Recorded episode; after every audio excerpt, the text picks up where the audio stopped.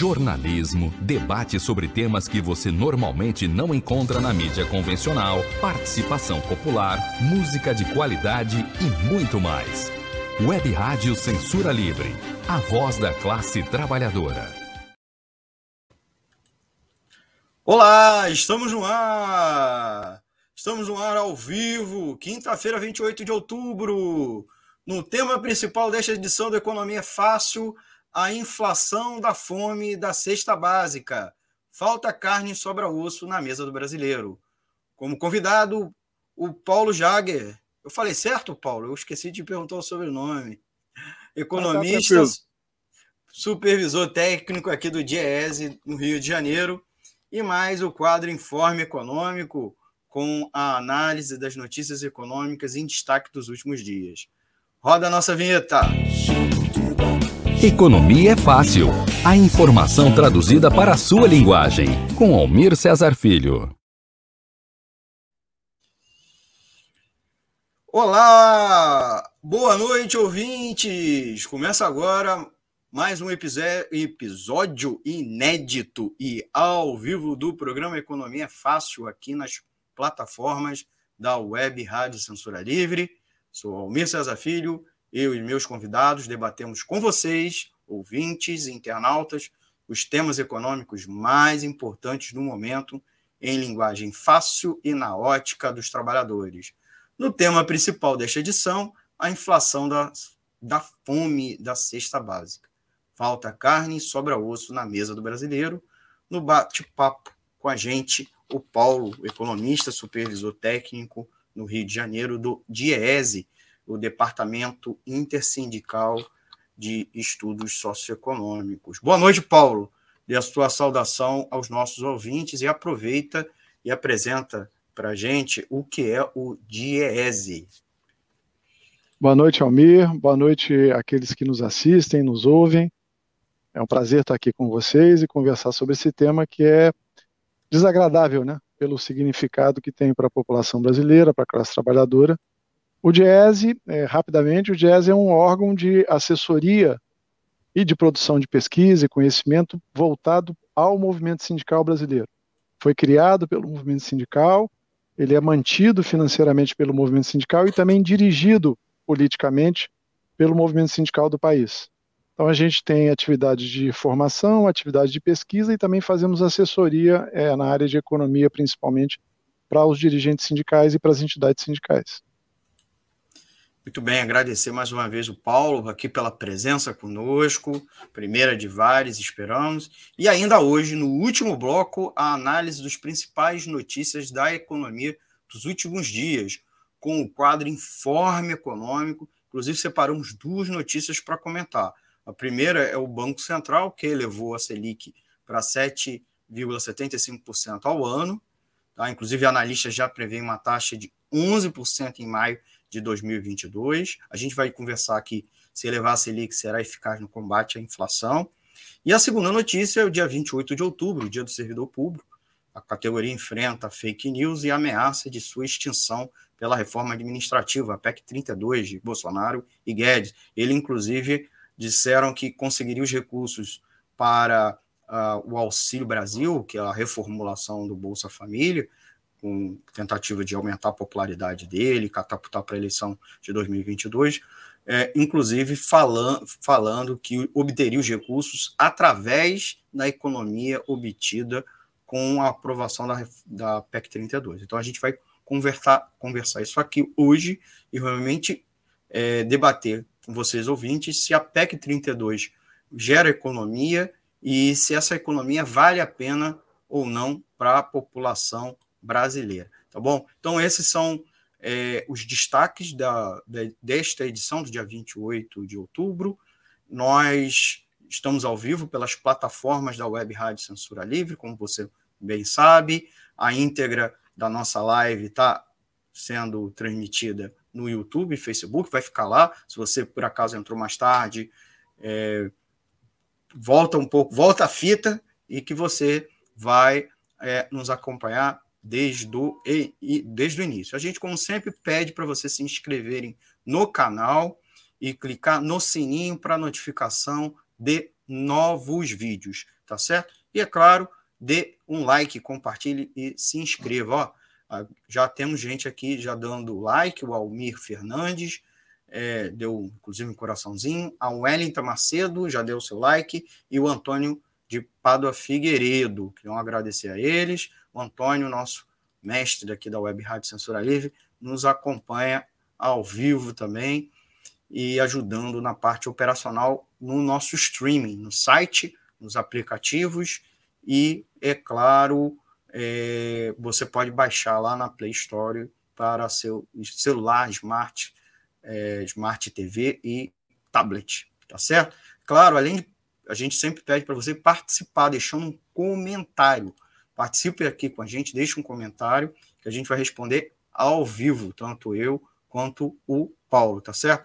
Você que é mais tímido, nosso WhatsApp é o 21 96553 8908. Vou repetir: 96553 8908, código de área 21 e com o e-mail contato clweb arroba clwebradio.com, tá certo? Então, tá aí nossos é, nossos meios para você interagir com a gente. Aproveita, deixa sua crítica, elogio, dúvida e sugestão de pauta. E ouça ainda a rádio pelo site o www.clwebradio.com. A gente está sempre divulgando aqui o site para você ter essa outra opção de acompanhar a gente. A Wellington já deixou um outro recado aqui: o melhor do debate político na análise econômica por Almir César Filho. Sou eu. é, agradecer também, ó, a gente tem uma nova membro no canal, a Ofélia Ferraz, tá certo? A outra opção, certo? Para, de interatividade é ser membro do canal, inclusive você vai estar tá nos apoiando. Então, gente, vamos ao tema principal, logo, deixar de lero-lero. É, a gente, como sempre, procura fazer uma introdução, tá? É, é para que vocês possam é, interagir com a gente.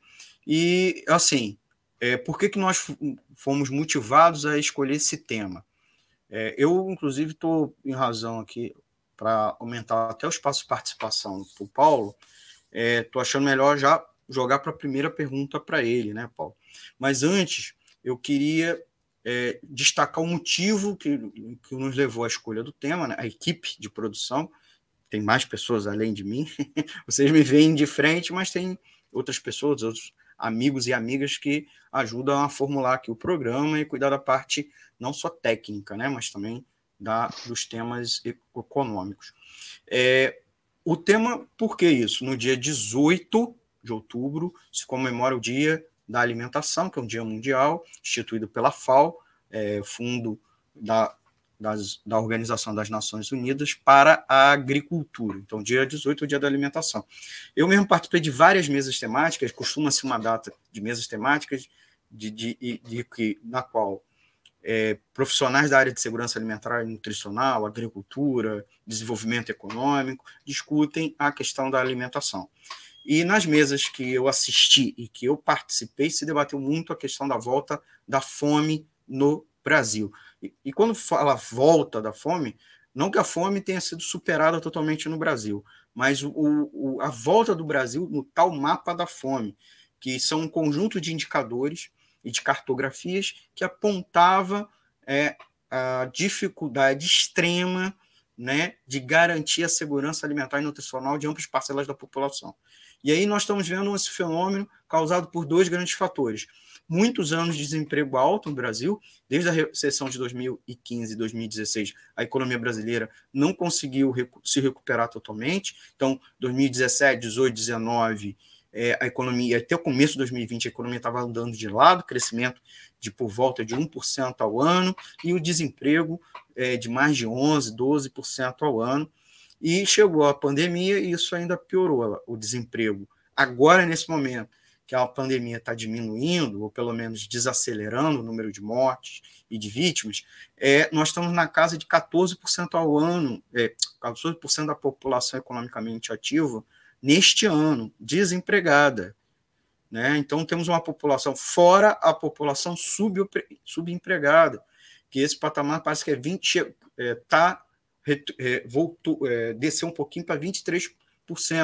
E isso são dados. O que, que é, primeiramente, explicar o que é, que é o subempregado? É o cara que trabalha menos horas por dia e geralmente num emprego que não ele é aquém, porque ele está habilitado, preparado para é, se candidatar. E veja, são dados oficiais do IBGE, do Instituto Brasileiro de Geografia e Estatística.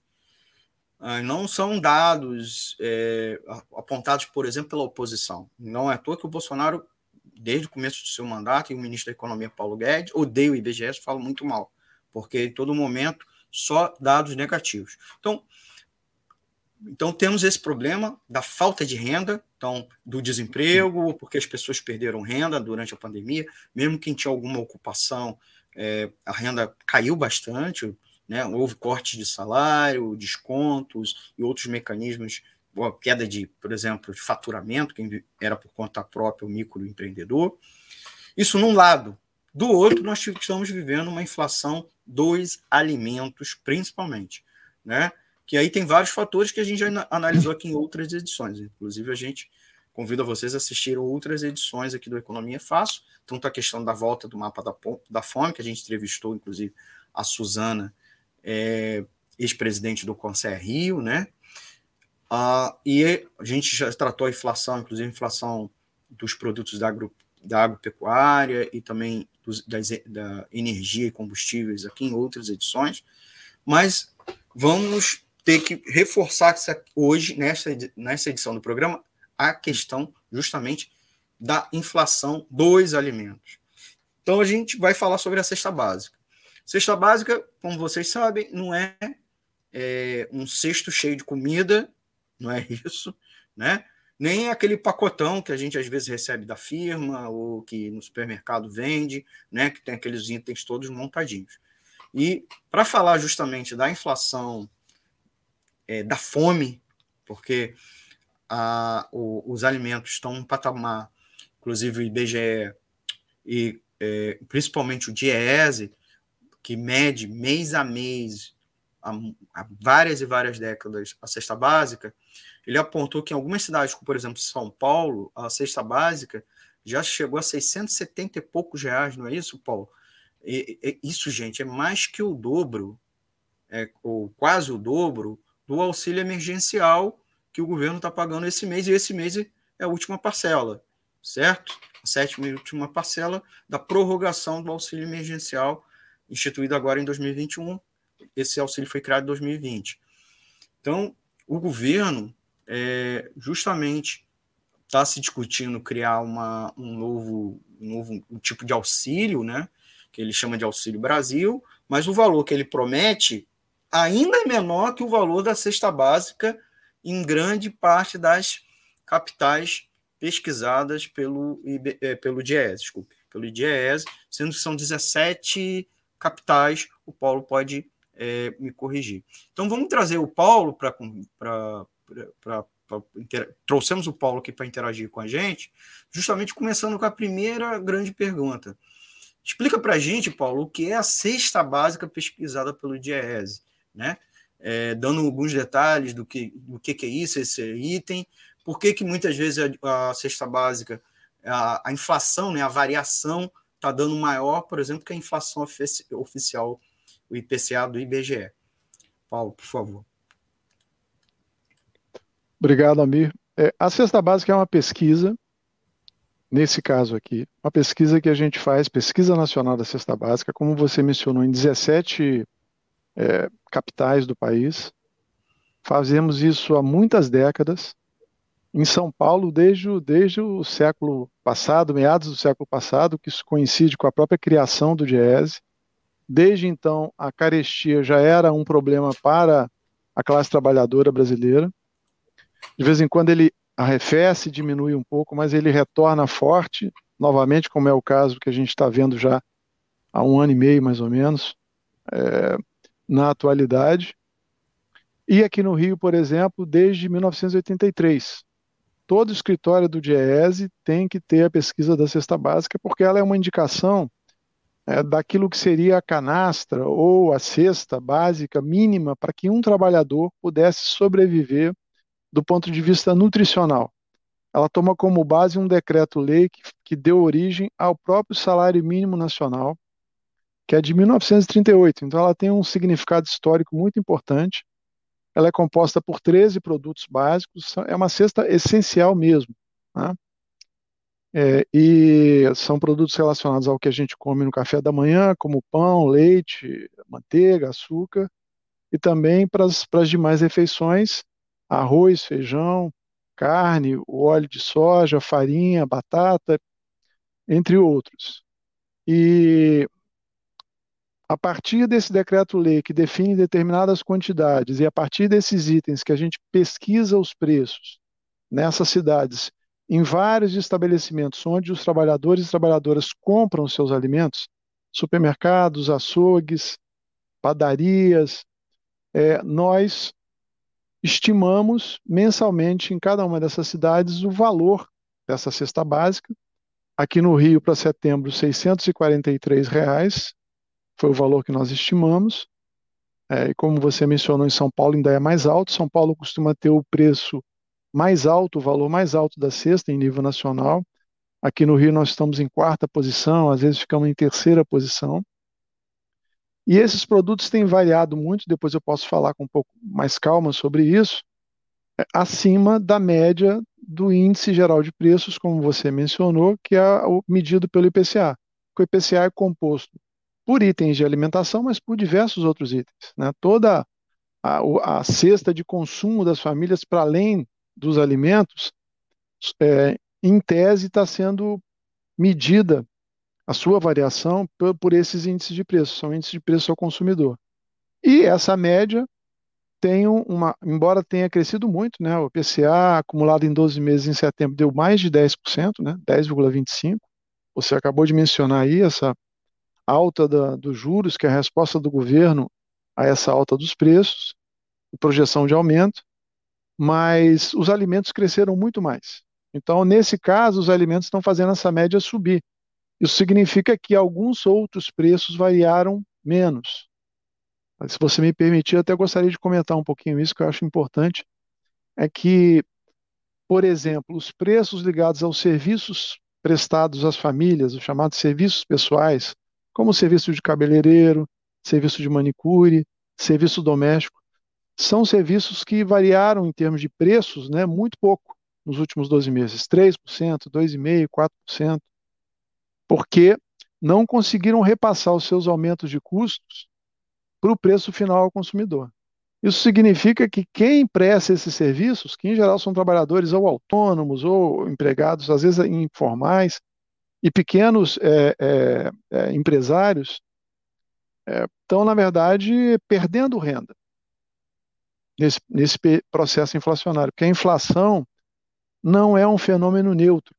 Essa média do IPCA de 10,25 ela mais esconde do que revela, porque você tem altas de preço de 60%, 70%, 40%, por exemplo, dos combustíveis, de um lado, e de outro lado, um preço desses, como eu mencionei, o preço do serviço do manicure ou do cabeleireiro crescendo 3, 4%. Então você tem transferências de renda aí nesse processo. Por isso é que eu mencionei que a inflação não é neutra. E os alimentos penalizam duramente a população porque são produtos essenciais, né? como é o caso dos produtos da cesta básica. A, só mais uma informação que eu acho relevante. Em setembro, por exemplo, a cesta básica correspondeu, na média, em termos de valor, que foi outra coisa que você mencionou, a quase 60% do valor do salário mínimo. Não estou nem comparando com o auxílio emergencial ou com o auxílio Brasil, porque aí você tem razão. Não vai ser suficiente sequer para comprar uma cesta. E é uma cesta para uma pessoa, hein? Não é para uma família. Quando a gente estima o valor do que uma família de dois adultos e duas crianças deveriam receber para poder adquirir os produtos alimentícios e também fazer frente às outras necessidades, com transporte, habitação, a compra de roupas e tudo mais que uma família compra como básico, a gente é, estima um salário mínimo que deveria ter R$ 5.538 é, de valor agora em setembro também. Então, o salário de 1.100 está muito, muito longe disso. Muito bem. É muito ruim né, a situação, né? Está muito bem a explicação, muito obrigado. Ruim. Muito ruim a situação. Ô, ô Paulo, é, era importante, então, a gente também é, avançar um pouco em como é que o Diese pesquisa os preços, se você puder explicar para a gente, né, como é que é feita essa coleta de preço, né? É, falar também um pouco sobre os, a composição, explicar um pouco mais a composição da cesta básica da pesquisa, se você puder explicar para a gente. Inclusive, é, a questão do senso comum corresponde exatamente à cesta básica, aquele pacotão que o trabalhador às vezes recebe da firma, ou recebia antigamente da Conab, é, e também que a gente compra no supermercado, corresponde os itens, né? E o que, que vocês conseguem identificar como causa da inflação, certo? Nesse momento. Se você, isso a gente pode até avançar um pouco mais se a primeira, se a primeira questão é, for, for muito longa. Por favor, Paulo. Então, é, eu estava é, mencionando os itens que compõem a cesta, né? Eu posso listar todos. São, são 13 itens. Ela é uma cesta simples. Nós temos que lembrar que ela uhum. foi é, definida, estabelecida em 1938. Então, de lá para cá, nós mudamos hábitos de consumo. A, a, a, os itens que Nem nós todas as cidades são iguais, não é isso também? Tem uma variação entre as 17 Tem variações cidades. interregionais também, uhum. isso inclusive era assim, na base do salário mínimo, a gente não tinha um salário mínimo nacional unificado, né, ele foi unificado posteriormente, você tem hábitos de consumo diferenciados, tem lugares, por exemplo, em que a farinha de mandioca ela tem um peso, em outras localidades a farinha de trigo tem, tem outra, a batata inglesa, tem algumas diferenças, mas o que eu quero chamar a atenção é que é uma cesta simples, que naquele momento era representativa, é, inclusive das necessidades nutricionais das pessoas, com proteína, com carboidrato, etc., para um trabalhador repor as suas, as suas energias. E de lá para cá, a cesta de consumo, essa que você mencionou, a cesta natalina, ou a cesta básica que algumas empresas é, distribuem para os trabalhadores que, que conquistaram isso, por exemplo, num acordo coletivo, ela é mais diversificada e tem produtos que a cesta básica que o Diese pesquisa não tem. Então, a cesta básica que o Diese pesquisa, ela é uma referência que dá uma aproximação dos valores, muito importante, porque as pesquisas de preço em geral, elas, elas nos trazem informação sobre variação. E a pesquisa da cesta básica, ela tem uma intenção principal, que é mostrar o custo de vida, não a variação do custo de vida. Então, o valor para a gente fazer essa conta de qual deveria ser o salário mínimo nacional. O mínimo para as famílias poderem sobreviver.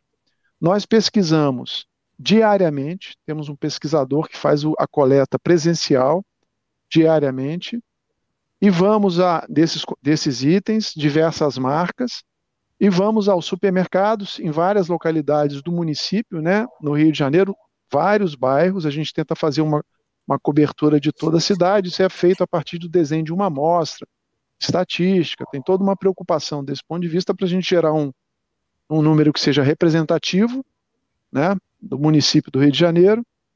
Então pesquisamos os supermercados, que são a, o principal tipo de estabelecimento em que as, as famílias consomem, cada vez mais né, o supermercado ganha, ganha peso, mas vamos também a açougues, a padarias, e feiras livres e hortifruti granjeiros. Esses são os tipos de estabelecimentos em que a gente faz a pesquisa diariamente.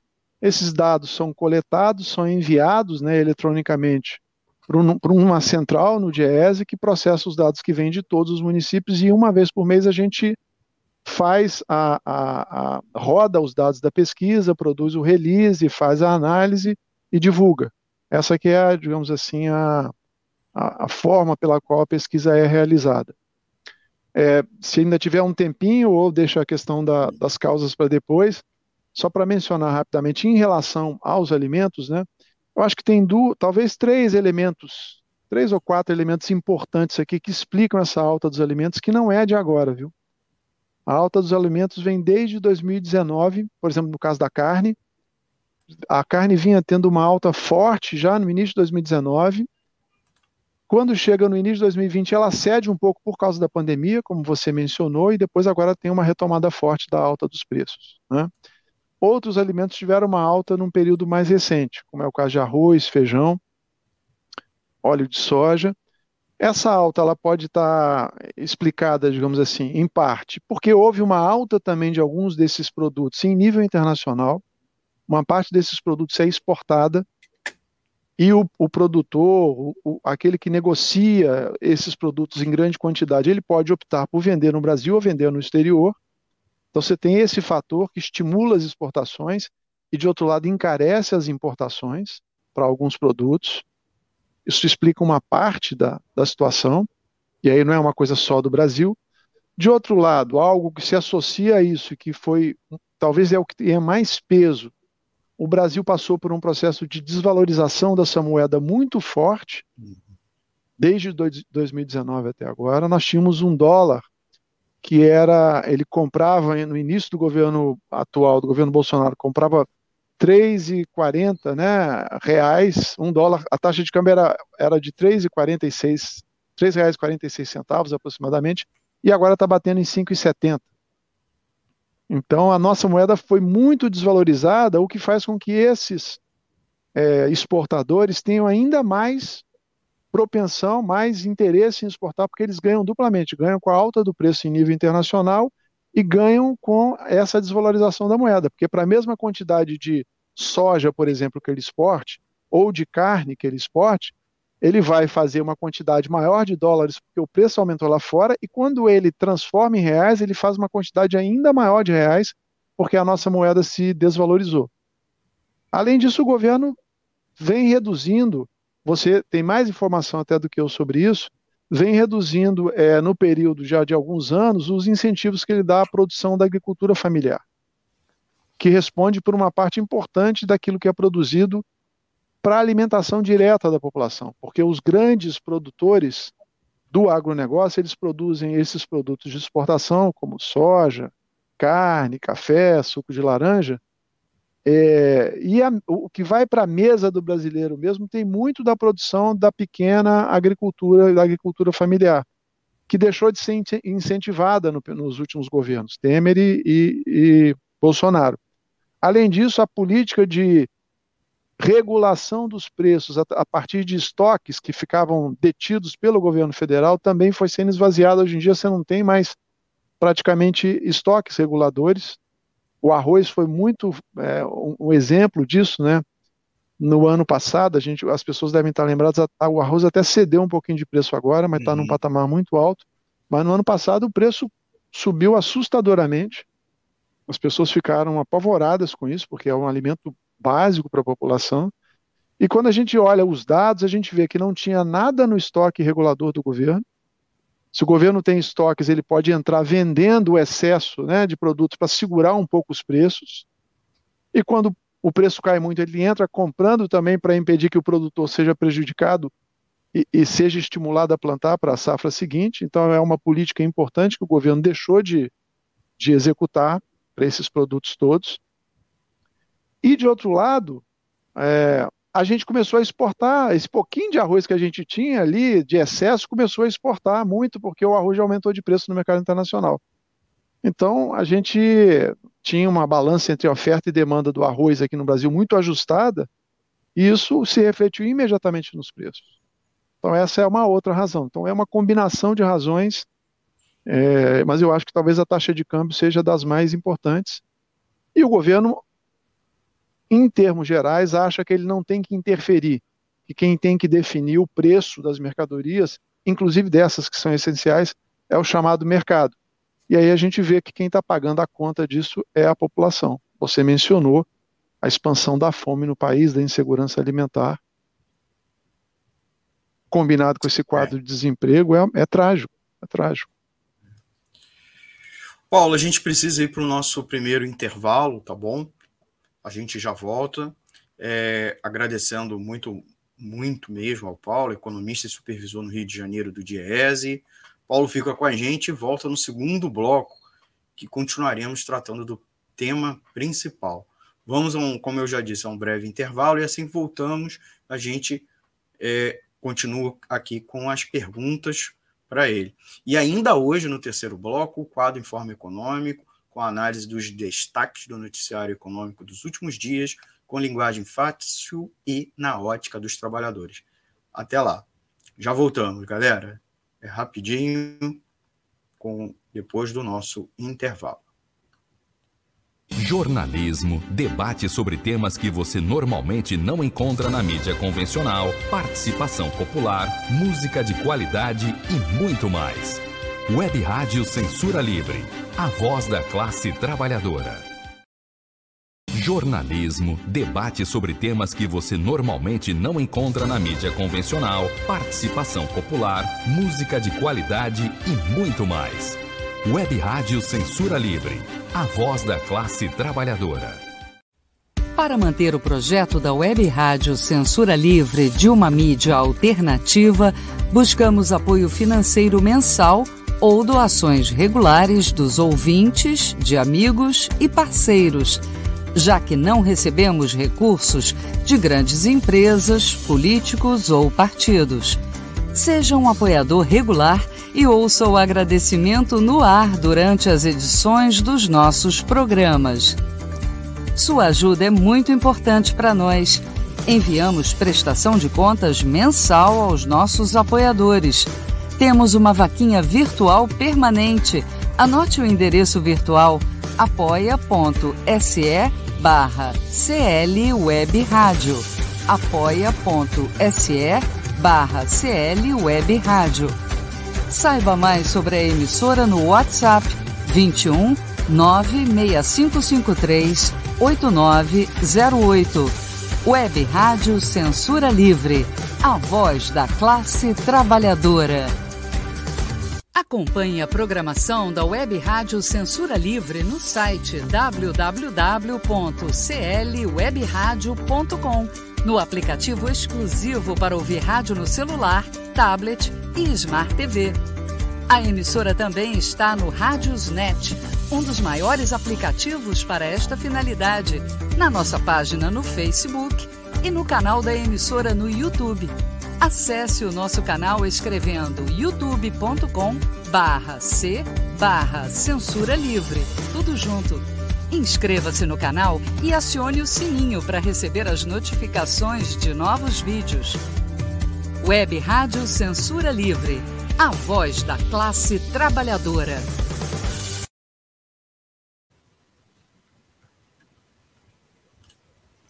Voltamos, voltamos com o segundo bloco do programa Economia Fácil, aqui pelas plataformas da Web Rádio Censura Livre. Sou Almir César Filho, obrigado por continuar com a gente. Prosseguimos com bate-papo com o tema principal, conosco o Paulo supervisor do DIEESE, conversando sobre a disparada dos preços da cesta básica por todo o Brasil. A gente, inclusive, está chamando de inflação da fome, né? Porque a cesta básica alcançou um patamar que o próprio Paulo, no primeiro bloco, estava explicando, que é maior, mais que a metade do, do salário mínimo oficial do Brasil.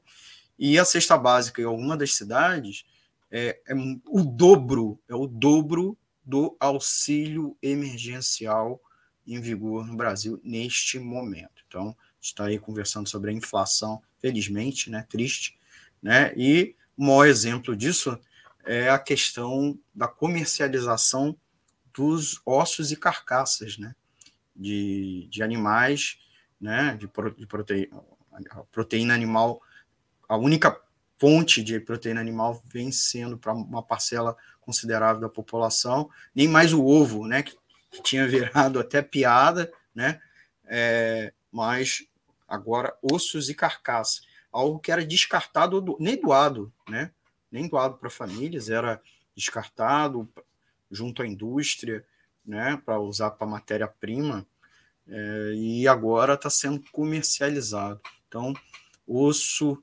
é, é o que está sobrando aí na mesa do brasileiro. Está faltando carne.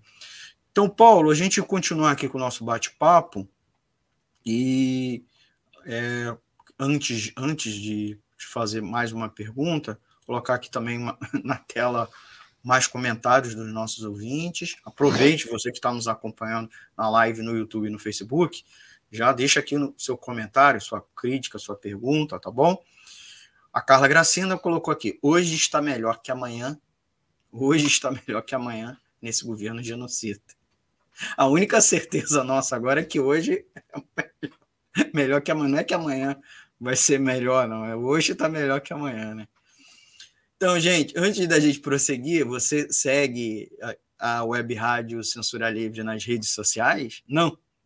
Não. Siga-nos e aproveita e se informa com a agenda dos programas da Web Rádio Censura Livre e também com mais notícias e informações, né? Então a gente está no Facebook, a gente está no Twitter, inclusive nosso programa está no Twitter, arroba Economia é Fácil é, lá no Twitter, e a gente também, Twitter, aqui da Web Rádio Censura Livre, arroba Web Rádio Censura Livre. Além, como eu disse, no Facebook, a gente também está no Instagram, arroba Rádio Censura Livre. Para você que está nos ouvindo, a gente coloca aqui outra opção, né? Está assistindo a live, você também pode nos ouvir pelo nosso site, o pelos aplicativos, pode baixa lá na Play Store, e, é claro, nos siga ou siga-nos nos podcasts. Né? A gente está no formato podcast, nos principais agregadores Spotify, Anchor e Google Podcast, os principais agregadores de podcast disponível na internet, tá bom? Então vamos voltar ao tema principal e com mais uma pergunta para o Paulo, né? É, Paulo, você começou a falar um pouco sobre a questão da é, incompatibilidade né, do salário mínimo, quer dizer, você estava falando do patamar, eu queria que você, se fosse possível, explicar para a gente, então, é, você me chegou a mencionar o valor, um pouco mais de R$ 5.400, que o DES identifica como va valor que deveria ser o salário mínimo para atender às necessidades previstas na própria lei e nas leis que instituem e parametram né, o salário mínimo. Então, diante dessa inflação dos alimentos, é, de fato, qual é esse valor? Vai sofrer impacto, está sofrendo ainda mais, né? E, é, e também explica para a gente como que vocês medem valor, né? Explica um pouquinho mais para a gente, porque esse salário mínimo que vocês medem é diferente do salário mínimo é, oficial adotado pelo governo federal. Ah, é, os, vou começar por aí. O salário mínimo que o GESE é, calcula, o salário mínimo que a gente chama de salário mínimo necessário, ele é baseado nessa ideia de que ele deveria atender às necessidades básicas de uma família de dois adultos e duas crianças. Que necessidades básicas são essas? São aquelas que estão estabelecidas em lei, mas na verdade é a nossa lei maior, é a Constituição Federal. Tem um artigo que diz que esse é um dos direitos da, da classe trabalhadora brasileira e que esse salário mínimo ele deveria ser capaz de, além de suprir as necessidades com a alimentação da população, também as necessidades com um, um leque amplo de itens que fazem parte das despesas da fami das famílias ou deveriam fazer para elas viverem com o mínimo de dignidade. Então, deveria ser suficiente para pagar as despesas com o pagamento da previdência social, para pagar as despesas com habitação, para pagar as despesas com transporte, para pagar as despesas com saúde, as despesas com educação, as despesas com alimentação, propriamente dita, é, além de despesas com lazer também. Esse é um dos itens que entra ali naquele leque de, de itens que deveriam ser minimamente é, comprados com o valor do salário mínimo. O salário mínimo oficial ele não é definido assim, com base na necessidade das pessoas. Ele é definido com base num valor a partir de muita disputa social. Vocês é, é, devem estar lembrados, né, os, as pessoas que estão nos assistindo, nos ouvindo, devem estar lembrados que o salário mínimo nacional no país sofre altos e baixos ao longo do tempo. O Dias, inclusive, mostra isso. E ele passou por um período de valorização, valorização em termos reais importante, entre 2004 e 2014, 15, que alcançou é, mais de 70% em termos reais. Isso significa que são quase oito, nove salários a mais por ano, se a gente imaginar, né? 70% vezes 13 remunerações, é, é bastante coisa quando a gente pega esse período inteiro. Mas, desde o governo Temer, essa política de valorização do salário mínimo ela foi interrompida. E mal e mal o que a gente vem tendo para o valor do salário mínimo é a reposição da inflação. E agora, no período recente, com essa aceleração da inflação, esse valor vai ficando completamente defasado. O que nós fazemos é, é estimar esse valor de R$ 5.538 para setembro, a partir da pesquisa da cesta básica, como a gente tem o peso dos alimentos no orçamento das famílias, a gente extrapola esse valor, a gente calcula o que seria o 100% né, dessas despesas e chega a esse valor. E se a gente pensar bem nas, nas, nas capitais brasileiras, para quatro pessoas e fazer frente a essas despesas todas que eu mencionei, é um valor que é razoável e talvez não seja suficiente para muitas famílias. Né? Mas, de qualquer forma, é muito acima é, do que define o salário mínimo do que muitos orçamentos familiares têm por aí. As pessoas estão vivendo muita penúria. Esse salário mínimo ele, ele é superior a cinco vezes o salário mínimo oficial. E já teve um momento em que se aproximou de quatro, até um pouco abaixo de quatro. Então a situação piorou por conta dessa alta dos preços dos alimentos mesmo que a inflação arrefeça, né, ela ceda daqui para frente, os preços parem de subir, eles já estão num patamar muito alto, muito alto. É essa que é a questão. Eu não estou dizendo com isso que a gente tem indicação de que os preços em geral vão parar de subir, não, porque tem vários problemas aí apontando o contrário.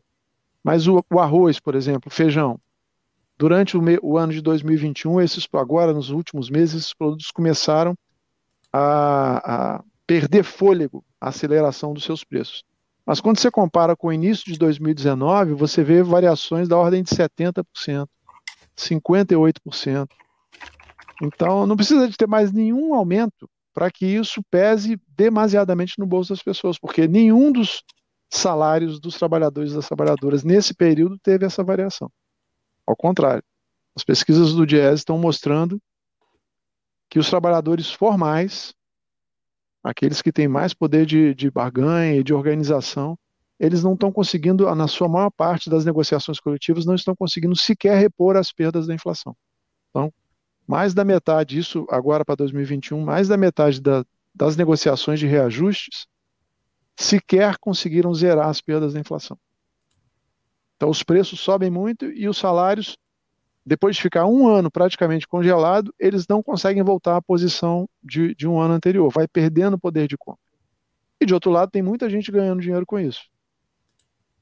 Posso dar um exemplo assim para chamar a atenção do que isso significa quando eu disse que a inflação não é neutra.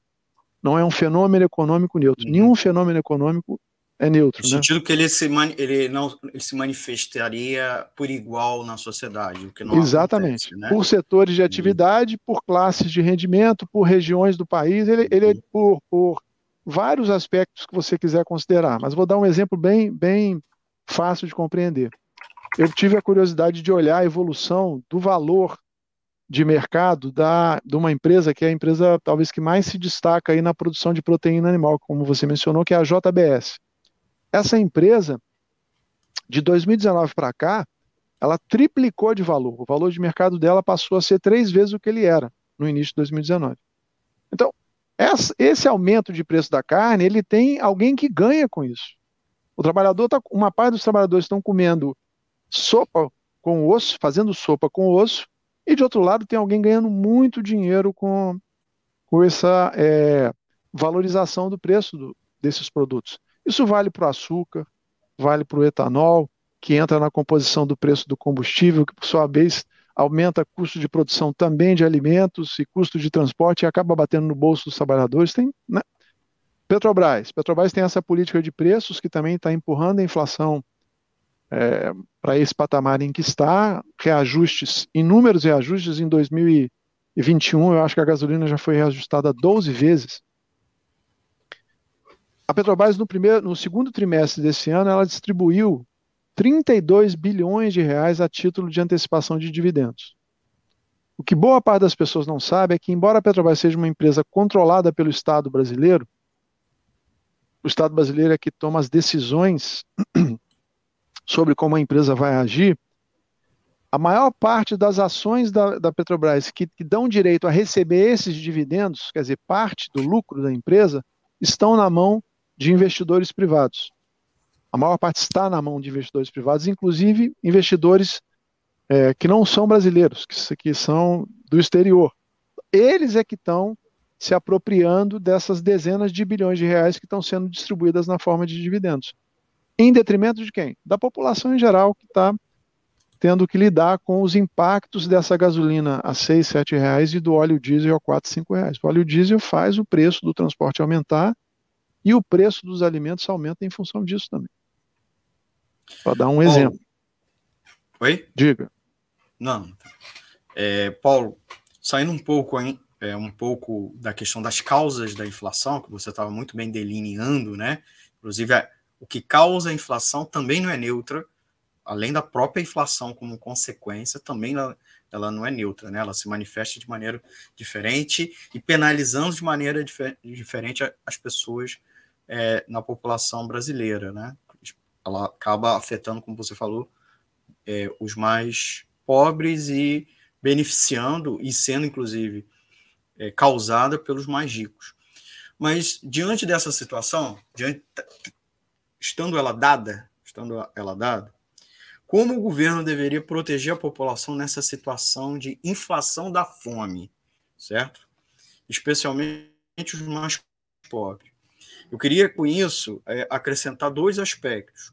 Por um lado, o governo, inclusive, vem reforçando o discurso que precisa instituir o tal Auxílio Brasil, né, que é a nova versão do Bolsa Família, que seria aumentar o valor dele, tornando o valor equiparado ao do auxílio emergencial que vai acabar agora no final do ano. Tudo bem que tem vários fatores né, que estão impulsionando a, a criação desse Auxílio Brasil, todo, boa parte deles eleitoreiros, mas há uma, um fenômeno que é a necessidade concreta de amplas, ampla parcela da população que está ou sem renda ou com uma forte queda da renda e que, que essa renda também está com baixo poder de compra, não consegue comprar os alimentos no patamar um patamar mínimo. Então, o governo diz que precisa criar esse auxílio. Mas, por outro lado, tem vários economistas, a gente sabe, ligados ao mercado financeiro, analistas do mercado que não são economistas, né? a população confunde e a mídia o faz ela ficar com, é, se confundir de maneira proposital, então botam uns caras para falar que não, não tem formação de economista, nem trabalho como economista, né? mas falam de economia. E o que, que eles falam é que o governo, ao criar o auxílio, vai aumentar o gasto público, e o aumento do, do gasto público é que está causando a inflação, certo? E logo é, vai forçar a queda do poder de compra. Então não adianta instituir auxílio nenhum, né? E essa inflação também causa desemprego à medida que gera incerteza, desestimula novos é, investimentos, pelas empresas, mesmo a contratação de funcionários. Então, diante desse toda essa narrativa de um lado de, e do outro, que não é a narrativa dos trabalhadores, né? Qual deveria ser a forma é, que, pelo menos, o DIE, aponta para resolver ou para enfrentar, enfrentar, pelo menos, não que resolva isso, que enfrentasse a inflação da fome? Bom, emergencialmente o governo deveria, isso não é nenhuma defesa do Jazz, é uma defesa das centrais sindicais, né, deveria voltar a, a, a é, conceder o auxílio nos moldes do auxílio anterior, auxílio emergencial, no valor de 600 reais, e para algumas o famílias chegava a 1.200. queria dar só 200, né? Foi forçado e, a acabar. E para aquelas dezenas de milhões de pessoas que ele reduziu agora o número de pessoas, e esse Auxílio Brasil vai ser para o universo do Bolsa Família um pouquinho ampliado, porque também ampliou muito a fila das pessoas que, que precisariam de, do acesso ao Bolsa Família, então o governo está falando de 17 milhões. Mas o auxílio emergencial abrangeu 60 milhões. Então é muito mais é, é, pessoas do que, do que o que o governo está falando agora. O governo está corrigindo esse valor para está propondo, né, para 400 reais. A gente não sabe ainda direito como que vai ser, mas na verdade o Bolsa Família tem o seu valor congelado desde 2018. Então esse aumento para 400 reais já não é um aumento real, é um aumento nominal e uma parte dele já está corroída pela própria alta dos preços. Então, tem que dar dinheiro às pessoas que as pessoas estão passando fome. Né? Tem que, de outro lado, organizar a ampliação da oferta desses alimentos, pensando no curtíssimo prazo, não é possível, mas pensando já no ano que vem. O governo tem falado em, em, em falta de alimentos no ano que vem. Ora, o governo tem instrumentos para agir, para estimular a produção e, eventualmente, também negociar os volumes de exportação, mexer, tentar, através da política econômica, desestimular um pouco a, a, as exportações através da taxa de câmbio. A nossa moeda se desvalorizou demais. Tem vários instrumentos que o governo poderia. O governo pode, pode taxar é, exportações que estão gerando é, rendas extraordinariamente altas para esses segmentos que eu mencionei, de tal forma que incentivasse a, o aumento da a redução das exportações e o aumento da oferta interna. Tem várias coisas que poderiam ser pensadas para minimizar esse problema que não tem solução mais estrutural de curto prazo, porque você foi acumulando o problema ao longo do tempo e agora a gente chegou nessa situação em que está. Né? É, a, a segurança alimentar é algo fundamental. Nenhum país minimamente organizado abre mão de ter soberania alimentar, de ter garantias de que vai poder abastecer adequadamente a, a, a demanda da, população, da sua população com os produtos básicos, de um lado, e de outro lado, garantir o mínimo de renda para a população também poder adquirir esses alimentos. Que às vezes você tem a oferta de alimentos, mas as pessoas não têm renda para adquirir porque estão desempregadas e, e as transferências governamentais não são suficientes. É, isso é uma coisa que eu acho que vale a pena é, mencionar.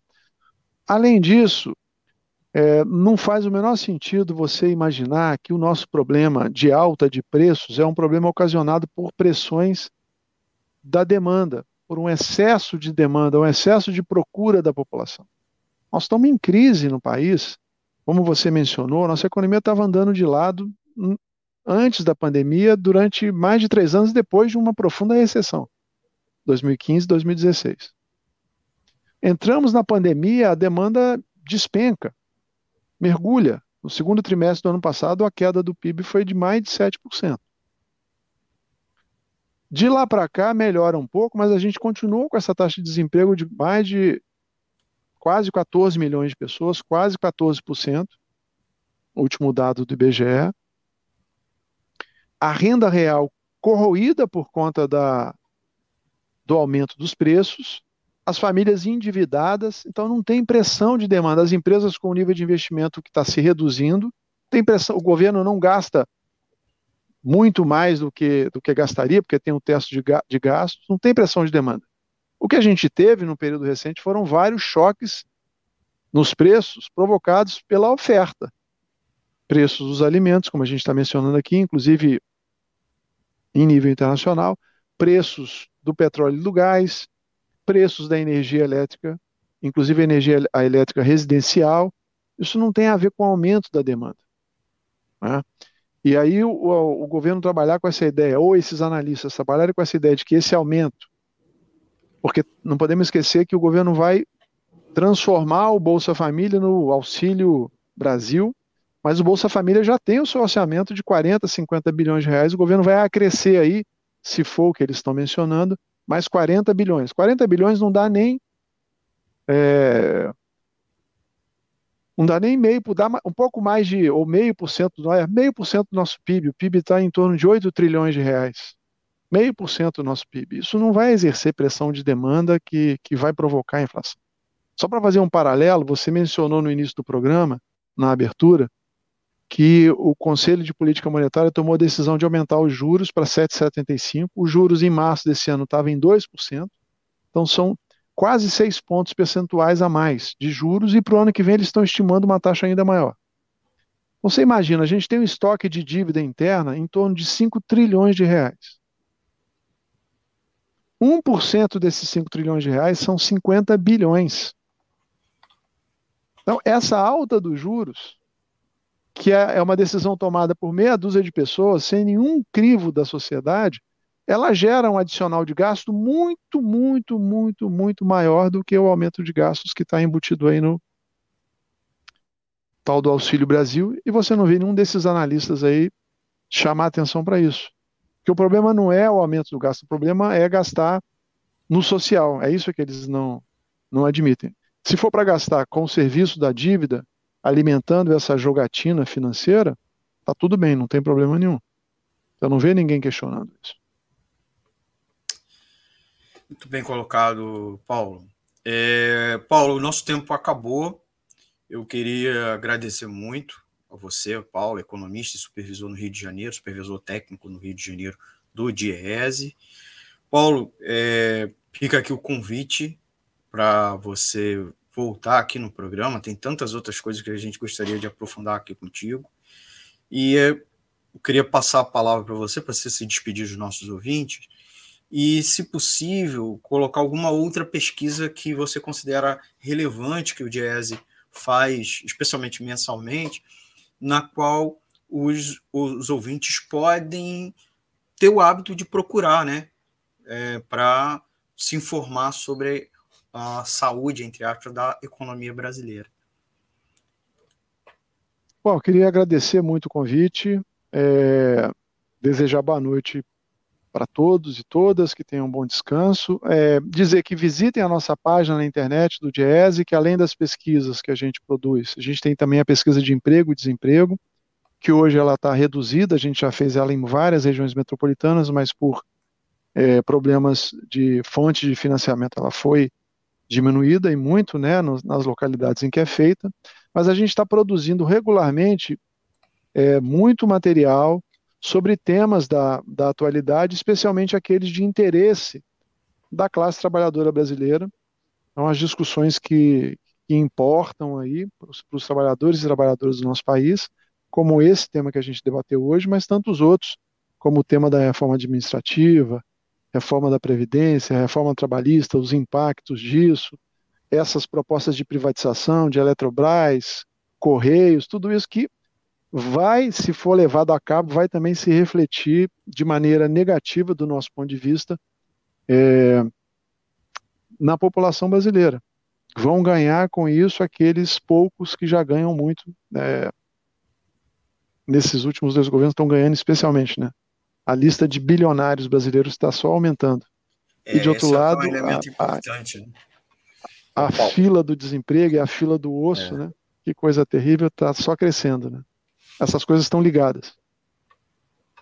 Muito bem, conversamos aqui com o Paulo, supervisor técnico do Rio de Janeiro de GES, a primeira de uma série de, de outros bate-papos que temos aí pela frente. Queria sempre agradecer a equipe do GES pelos materiais e também quando a gente convida para bater papo aqui. Eu mesmo tenho amigos, ex-colegas de faculdade e de, de pós-graduação, de, de, mestrado, que são profissionais do GES. Eu, às vezes eu fico com vergonha de convidá-los para o programa, mas vou começar mesmo a convidar, além, obviamente, do Paulo, pelo, pelo posto dele é, aqui a primeira vez. Queria agradecer a ele e, e chamar vocês, ouvintes, para seguir conosco. A gente vai por um intervalo e assim que voltarmos, vamos com o terceiro e último bloco aqui do Economia Fácil, com o quadro, com o quadro Informe Econômico, com os principais destaques né, analisando os destaques do noticiário econômico dos últimos dias, com linguagem fácil e, é claro, na ótica dos trabalhadores. Então, fique conosco e já voltamos com o informe econômico. Tá? E mais uma vez, Paulo, muito obrigado por participar aqui com a gente. Tá bom? Eu que agradeço, amigo.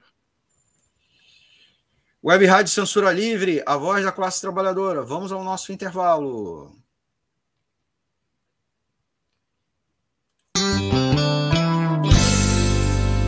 Meu Brasil, grande país de um povo forte que merece ser feliz. Mais de cinco mil cidades, são múltiplas realidades. Em todas elas eu estou, levo emoções, sonhos, amor para qualquer canto do país. De bicicleta ou de avião, de barco ou de caminhão, sou eu quem ligo esses Brasis. Entrego livros e até urnas para eleição, atendo a todos sem nenhuma distinção. E se você quiser comprar, ou se você quiser vender, tem nos correios a solução. Mas querem mudar toda essa situação e prejudicar toda a população.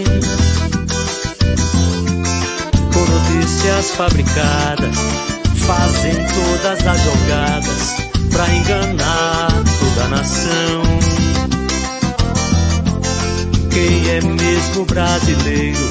está do lado dos Correios contra a privatização.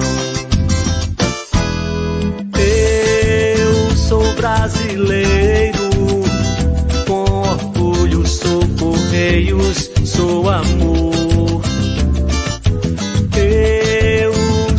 Brasileiro, com orgulho sou Correios, sou amor. Meu Brasil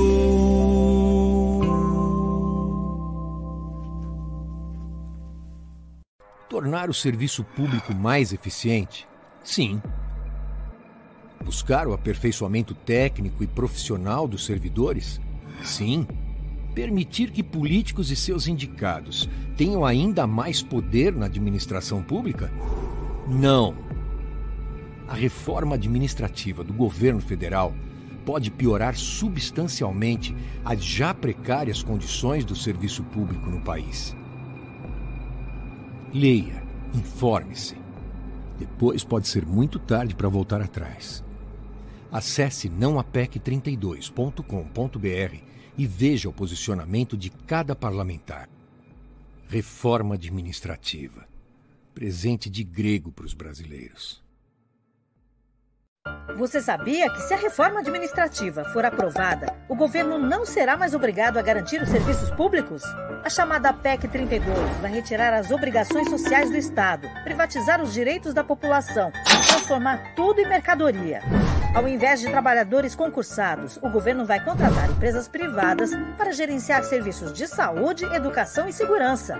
As escolas, o SUS e o programa de vacinação, por exemplo, poderão ser repassados para o setor privado. Ou seja, você vai ter que pagar por um direito que é seu ou receber um vale de quinta categoria para ser atendido nos piores lugares.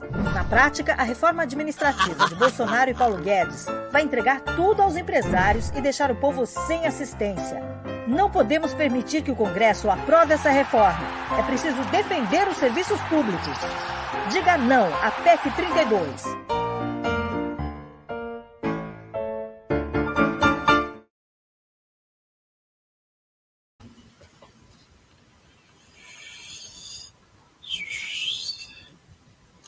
E aí, voltamos, voltamos, continuamos aqui ao vivo com o Economia Fácil e vamos agora com o terceiro e último bloco desta edição do dia 28 de outubro de 2021, aqui pelas plataformas da Web Rádio Censura Livre. Sou Almir César Filho e obrigado por continuar com a gente. Vamos com o quadro Informe Econômico, com a análise dos destaques do, do noticiário econômico dos últimos dias com linguagem fácil e na ótica dos trabalhadores. O nosso informe econômico desta edição, desta edição. E vamos com a primeira notícia. Nós vamos aí com a nossa primeira notícia aqui do Informe Econômico. E sempre agradecer a vocês pela audiência. E a primeira notícia é o Banco Central eleva a Selic para 7,75% ao ano. Analistas já prevêem taxa de 11% em maio de 2022. Elevar a Selic seria eficaz no combate à inflação? Essa é a grande questão né, que motiva a elevação da Selic e que, na verdade, eu acho que não. E vou explicar aqui para vocês. Apesar é, da alegação por parte do Banco Central e também do Ministério da Economia, e defendida amplamente pela mídia, né? Está aqui o prédio do Banco Central em Brasília. A medida, ao meu ver, não resolve o problema, né? Então, vamos lá, né? A, a, alta da inflação de alimentos, combustíveis e energia fez o Banco Central BC apertar ainda mais os cintos na política monetária. É, por unanimidade, o COPOM, né, o Comitê de Política Monetária do Banco Central, que é a junta é, de alguns dos diretores do Banco Central, que é responsável pela Selic, elevou a taxa de juros a, taxa Selic, que é a taxa de juros básicas da economia, de 6,25% ao ano para 7,75% ao ano. Vale lembrar que em março desse ano ele estava em 2, 2% ao ano, 2% em março. E aí, de cá para de lá para cá, e já tinha se mantido esse patamar é, nos meses, é, quatro meses anteriores. A decisão surpreendeu os analistas financeiros que esperavam reajuste de 7,75. 7,75. É, ao invés, eles esperavam de 7,5 e acabou vindo de 7,75. Em comunicado, o Compom informou que a instabilidade no mercado financeiro, provocado pela decisão de mudar o cálculo do teto de gastos, né, aquele anúncio feito pelo governo Jair Bolsonaro, pelo ministro da Economia Paulo Guedes, fez o BC aumentar ainda mais o ritmo de aperto monetário. Na avaliação do órgão, os acontecimentos recentes elevaram, entre aspas, o risco de que a inflação subiria mais que o previsto, justificando a alta dos juros. O Copom informou que também deverá elevar a Selic 1,5 ponto percentual na próxima reunião do órgão, que vai acontecer em dezembro. Então, se prepare, que vai vir mais alta da Selic, palavras do próprio Banco Central, não são palavras minhas, nem mesmo dos próprios analistas, está lá na, no informe dado pelo, pelo Copom. Por sua vez, para economistas-chefes e analistas do mercado financeiro, a decisão do Copom destaca que a inflação está alta e que tem surpreendido as expectativas é, em meio à disseminação das pressões para itens menos voláteis da cesta de bens, né? Da cesta de bens que o é, que compõe o principal indicador da inflação, que é o IPCA, tá? Que é medido pelo IBGE, mas também é, que serve acaba servindo de referência até para outros índices de inflação, né? Lembrando que é inflação oficial e que é a meta, né? Portanto, havia uma, uma, uma, a meta é fixada a partir do IPCA e o IPCA está alto. A alta do câmbio, com o dólar saindo da faixa de 5,30 e já cotando é, muitos dias a 5,60, é, e as próprias últimas divulgações do IPCA acima do esperado, e principalmente a piora no cenário fiscal, justificariam a aceleração de um ponto percentual para 1,5% ponto percentual nesta reunião do Copom. No modelo do Copom, é, as projeções do IPCA subiram de 8,5, que já era muito acima do teto da meta de inflação, né? O, o Banco Central ele, ele tem uma meta de inflação que ele divulga no início do ano, é, referente aos dois, 12 meses, e ele ainda é obrigado a fixar para os para os anos subsequentes, né? Ou ajustar, né? Para os anos subsequentes. Então ela subiu de 8,5 para 9,5 em 2021. Né? A, a projeção do IPCA, muito acima do teto. E de 3,7 para 4,1 em 2022. Para 2023, a projeção cedeu de 3,2 para 1,1. Esses mesmos economistas ligados ao mercado explicam que o, que o comunicado desculpa, ressaltou que os questionamentos tá, é, do arcabouço fiscal, depreciação cambial e também as chances de ajuste de preços é, defensivos por parte do setor produtivo, o que, que é isso?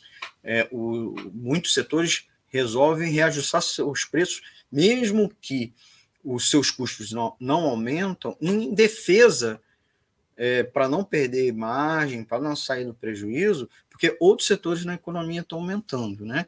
E também diante da própria depreciação cambial, o que é depreciação cambial, minha gente? é o fato do real frente ao dólar está perdendo valor, né? Porque o, o dólar está em alta em relação ao real. Então, também, para diante disso, é, vários setores produtivos aumentariam seus preços. Então, essa situação elevaria a probabilidade que a inflação surpreenda para cima, para cima, é, nas projeções do cenário. Então, o Copom também mudou a prescrição da, da política monetária ao descrever que o ciclo, né, o ciclo de aperto, que é os meses que ele vai tentando aumentar o juro para apertar a economia e com isso tentar controlar a inflação, é, vai avançar ainda mais.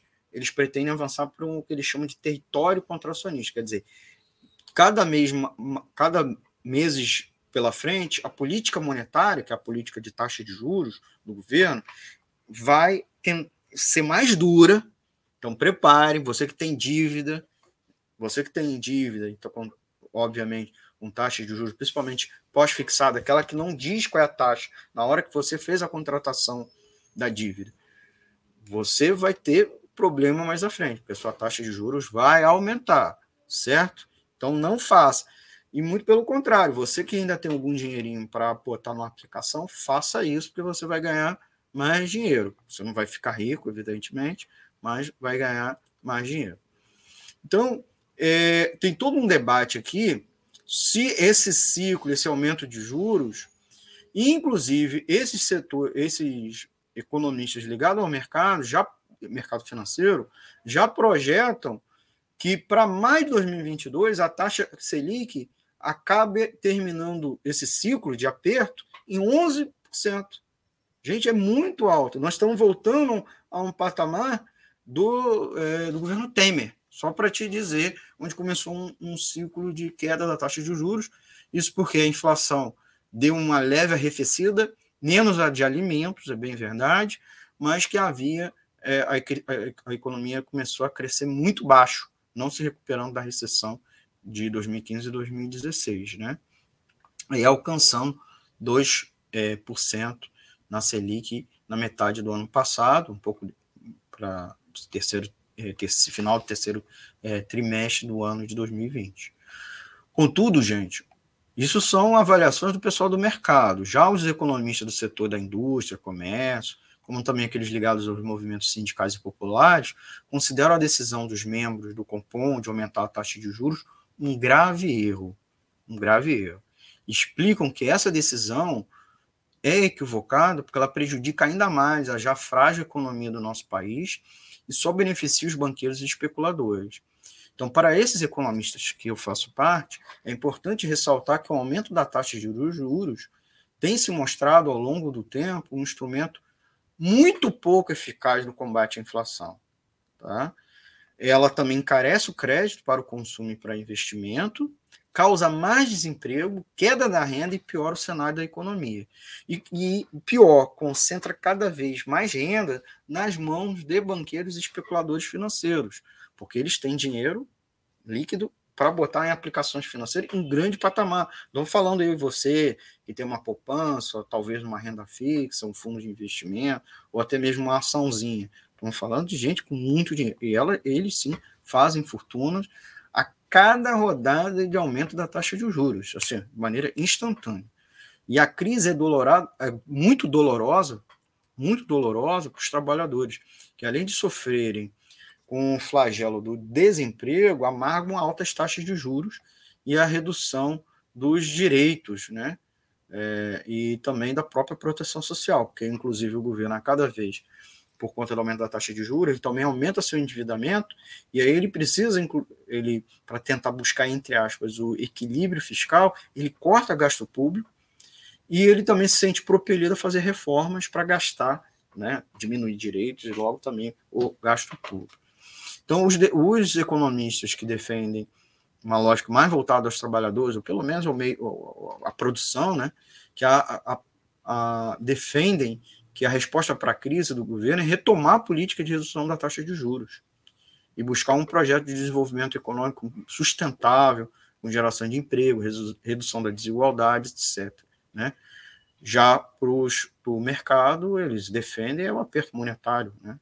Inclusive, quanto mais rápido, melhor, segundo eles. Né?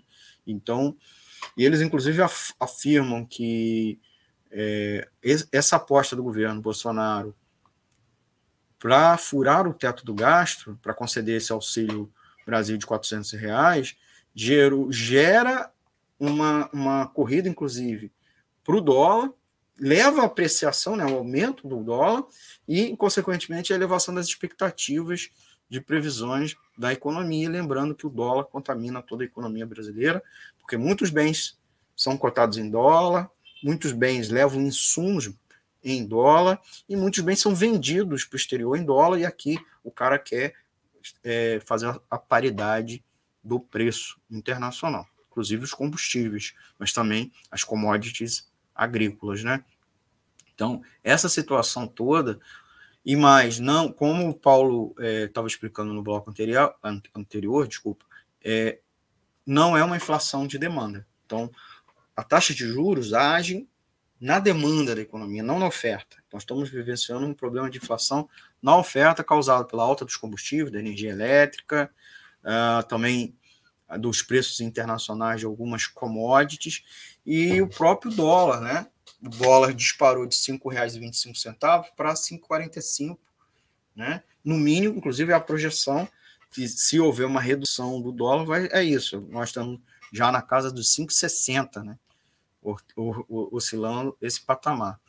E aí o impacto é, inclusive, é que o mercado diminuiu a projeção para o produto interno bruto, né? O PIB, que é a médio, é a soma de todas as riquezas do país, e com isso mede também o crescimento da economia brasileira. Então, que estava esperando um crescimento de 5, 5,01, por exemplo, já é reduzindo para 4,97 em 2021, e para o ano que vem 5,5 já reduziu para 1,4.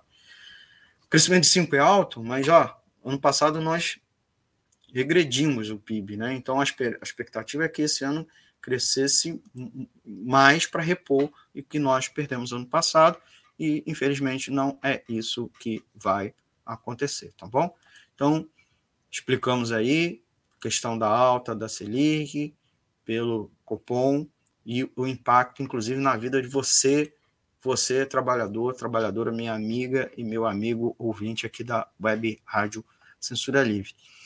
Outra coisa curiosa, é, colocar aqui na tela, a curva de juros futuro ficou negativamente inclinada. O que, que é isso? É sinal de recessão à vista. O Banco Central elevou agora há pouco os juros, né? agora há pouco, desculpa, é isso de ontem, né? Ontem, quarta-feira, dia 27. Então, elevou os juros em mais 1,5, mas a projeção dos juros futuros né? Lembrando que o mercado financeiro não trabalha só com juros hoje, mas quanto que vai estar os juros lá para frente. E a curva ó, caiu. Caiu. Significa que eles estão projetando uma recessão para o ano que vem. Então, essa projeção de 1,4 já deve ser furada.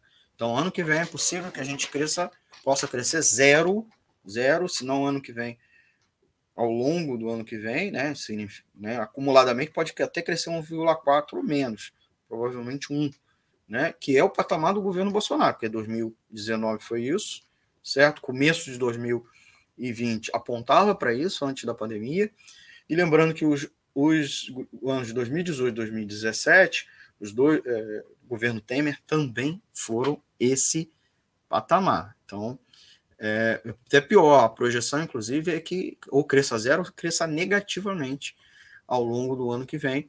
O impacto dos juros a gente vai medir imediatamente, vai ser medido ao longo do tempo.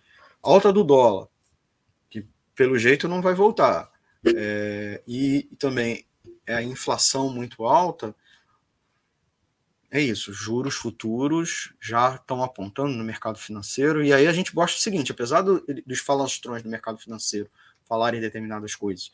Para a mídia, para a mídia convencional, para a grande mídia, né? Dizer que juro é bom para resolver o problema da economia brasileira, para compensar, entre aspas, as derrapadas, eu vou até usar a expressão chula, as cagadas do governo, é, da equipe econômica, com relação a questão do, do, de como implementar o Auxílio Brasil, etc., já eles, próprio, eles próprios tentam se proteger. Então, eles estão já indicando que a taxa de juros futura, que não é a Selic, que é a taxa básica, isso é que eles negociam grandes valores, operações no mercado financeiro, inclusive taxas futuras. Então, as taxas futuras estão já apontando recessão. Né? A curva começou a declinar e já alcançou um patamar menor do que é, zerou né? ao, ao na, na sua taxa de elevação, certo? Então, já apontando aí para vocês se prepararem que ano que vem vai ser pior que esse ano, exceto se mudar o governo, antes disso, tá? Gente, vamos para a nossa segunda notícia, nossa segunda notícia, que é o dia 28 de outubro. Hoje é o dia do servidor público. A categoria enfrenta fake news e ameaça de sua extinção pela reforma administrativa PEC 32 de Bolsonaro e Guedes. Então, antes de começar a notícia, eu queria parabenizar os amigos e as amigas servidoras públicas, sejam federal, estadual, municipal. E nesse dia 28, coincidentemente, a gente não escolheu como tema para ter servidor público, a gente já tratou muito, inclusive, esse ano, é, mas e não tinha nenhum grandes fatos novos, exceto a tramitação da PEC 32, que está andando de lado na Câmara dos Deputados. Né, os servidores estão fazendo intensas mobilizações, e o Arthur Lira quer porque quer botar para votar e não está conseguindo, por conta dessa mobilização. Né? A baixa popularidade do Bolsonaro também ajuda isso, porque ele não consegue estimular os deputados a fazer sem pagar alto para isso, por isso. Né? E a gente sabe como que consegue é, aprovar as coisas, muitas vezes, no Congresso Nacional. Mas o importante é que, nesse dia, os servidores públicos, é, e aí era legal explicar que servidores públicos são todos aqueles contratados é, que não sejam terceirizados, né? não são os terceirizados, mas são todos aqueles contratados provisório ou permanentemente no âmbito municipal, estadual e federal, é, e tem essa data como seu dia, né, inclusive de comemoração, lembrar deles, né, que é uma data instituída lá no governo Vargas, certo? E, assim, nesse quesito, a maioria, de até 60%, né, segundo inclusive o Atlas do Estado Brasileiro, do IPEA, é, publicação de 2019, afirma que mais que, que temos a, uma maioria de 60% dos servidores públicos recebendo menos de 2 mil, recebendo menos de 2.500 reais. Né? Um pouco é, próximo de, um, de dois salários e é, dois salários e meio, salários mínimos e meio. Não é aquilo tudo que diga, né? Então, aquela coisa de o discurso, inclusive hoje, foi dito novamente na mídia, máquina pública inchada, salário, servidor público é, é privilegiado, é uma mentira é uma grande mentira, certo? Então, hoje, servidores públicos federais, vou botar aqui na tela aqui, nossa, mais do que um dia festivo, 28 de outubro, representa o orgulho de ser alguém incansável na construção de uma sociedade melhor, né? Então, é, hoje os servidores públicos, ao invés de receber seu parabéns, né, receberam formalmente, né, do chefe, dos colegas, o governo como presente, né, é, concedeu novas declarações difamatórias contra a categoria, né? E, além disso, segue tramitando, o governo segue, inclusive, forçando a mão para tramitar o projeto de emenda constitucional número 32, barra 2020, conhecido também como PEC 32, de reforma, reforma, reforma neoliberal, né? Da administração pública. Então, o governo alega tentar acabar com o inchaço da máquina pública e com privilégios. E aí, declaraçãozinha, Bolsonaro, Guedes diz que reforma administrativa vai pagar Auxílio Brasil. Quer dizer, novamente, servidores públicos federais pagando o pato, pagando o pato, certo? Sendo bode expiatório ou o boi de piranha, como dizem no ditado popular, né? É, o governo, quer dizer, o presidente e o Paulo Guedes, né?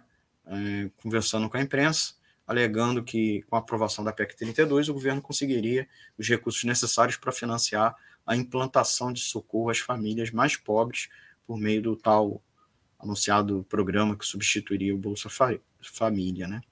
Mas será que o Brasil tem muitos funcionários públicos, como alega Bolsonaro, Guedes e boa parte da mídia e do mercado financeiro? Vamos lá, gente.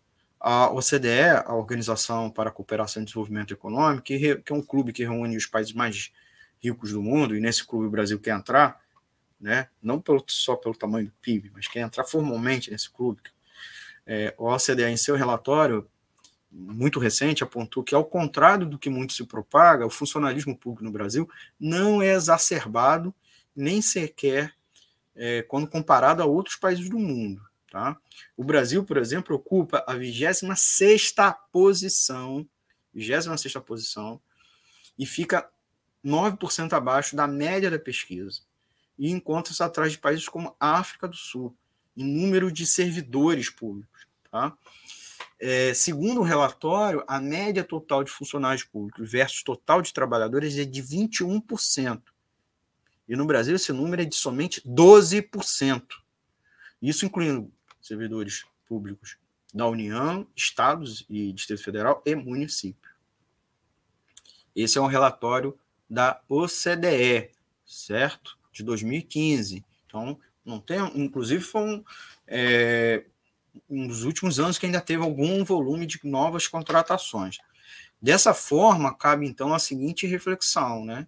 A máquina estatal brasileira realmente está inchada, é, como, como pressupõe a proposta da reforma administrativa, ou seria a ocorrência de super salários, como também é alegado, né?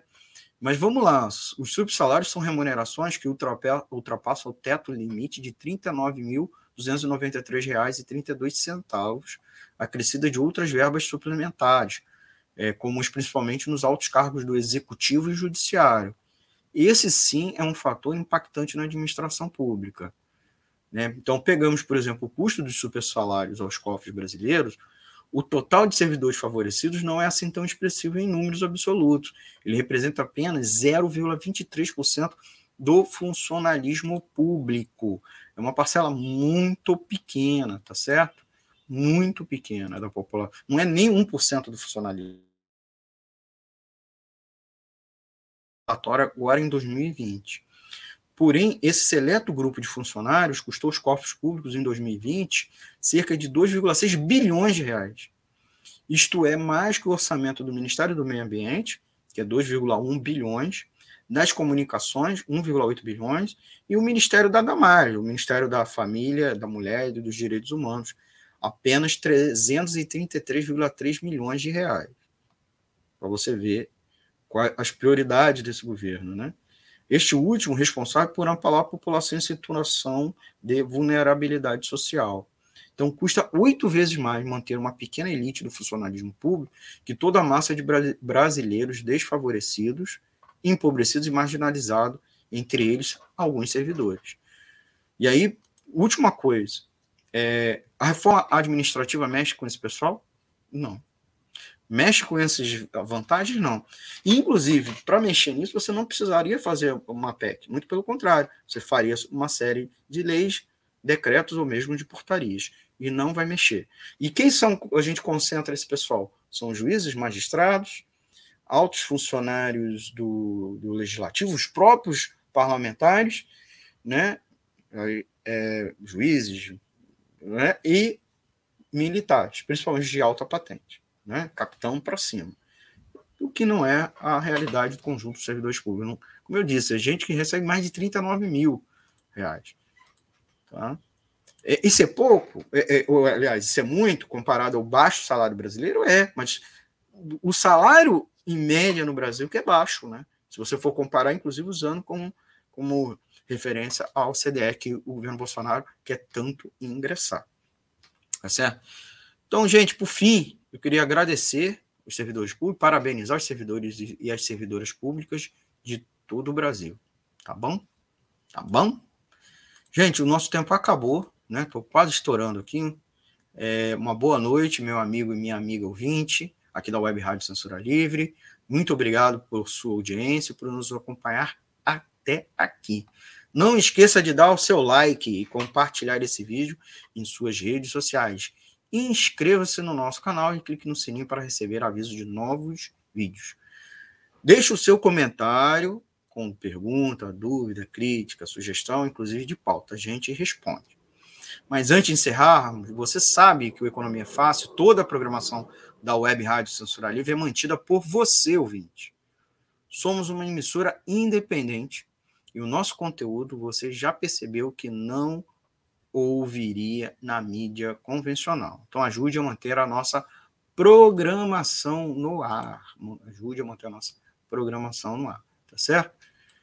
É, ajude a gente com sua contribuição financeira, chave Pix, número aqui na tela, 32954696000181. Nossa conta corrente é Banco Bradesco, agência 6.666, conta corrente 5.602-2. O CNPJ é o 32 954 696 barra 0001 traço 81. Nós também temos a opção da vaquinha virtual Apoia-se, apoia.se, né? Barra CL Web Rádio. Vai lá, ajude a gente a manter a nossa programação no ar. É claro, por fim, já disse, não esqueça de dar o seu like compartilhar, tá bom? Porque, inclusive, é uma forma de educar, entre aspas, os algoritmos a oferecer mais conteúdo da Web Rádio Censura Livre e do, da, do Economia Fácil, como também similares, e a gente furar o bloqueio da grande mídia. Né? Então siga-nos e aproveite e se informe com a agenda de outros programas na, é, da Web Rádio Censura Livre, com mais notícias e outras informações, tá certo? A gente está no Facebook, Instagram, Twitter, tá? Então e é claro, ouça a gente no nosso site. O programa encerra aqui, ao vivo, mas corre lá para o nosso site, o www.clwebradio.com, para ouvir a programação ao vivo, mas também as reprises e reapresentações. Ao final aqui, a gente vai subir essa edição para o podcast. Então você pode ouvir, né? Se você perdeu algum trecho, quer ouvir de novo, quer mandar para alguém, em formato podcast, Siga-nos no Spotify, Ancho e no Google Podcast e demais principais agregadores, tá bom? E baixe o nosso app. Não esqueça de baixar nosso app, nosso app é, no, para celular, lá na loja virtual da Android, né, o Play Store. Você também pode instalar o RadioNet para nos ouvir, tá bom? Tchau, gente. Até a próxima quinta-feira, que vem, ao vivo, a partir das 19h30 tá certo? Web Rádio Censura Livre, a voz da classe trabalhadora. Muito obrigado, gente. Até a nossa próxima edição.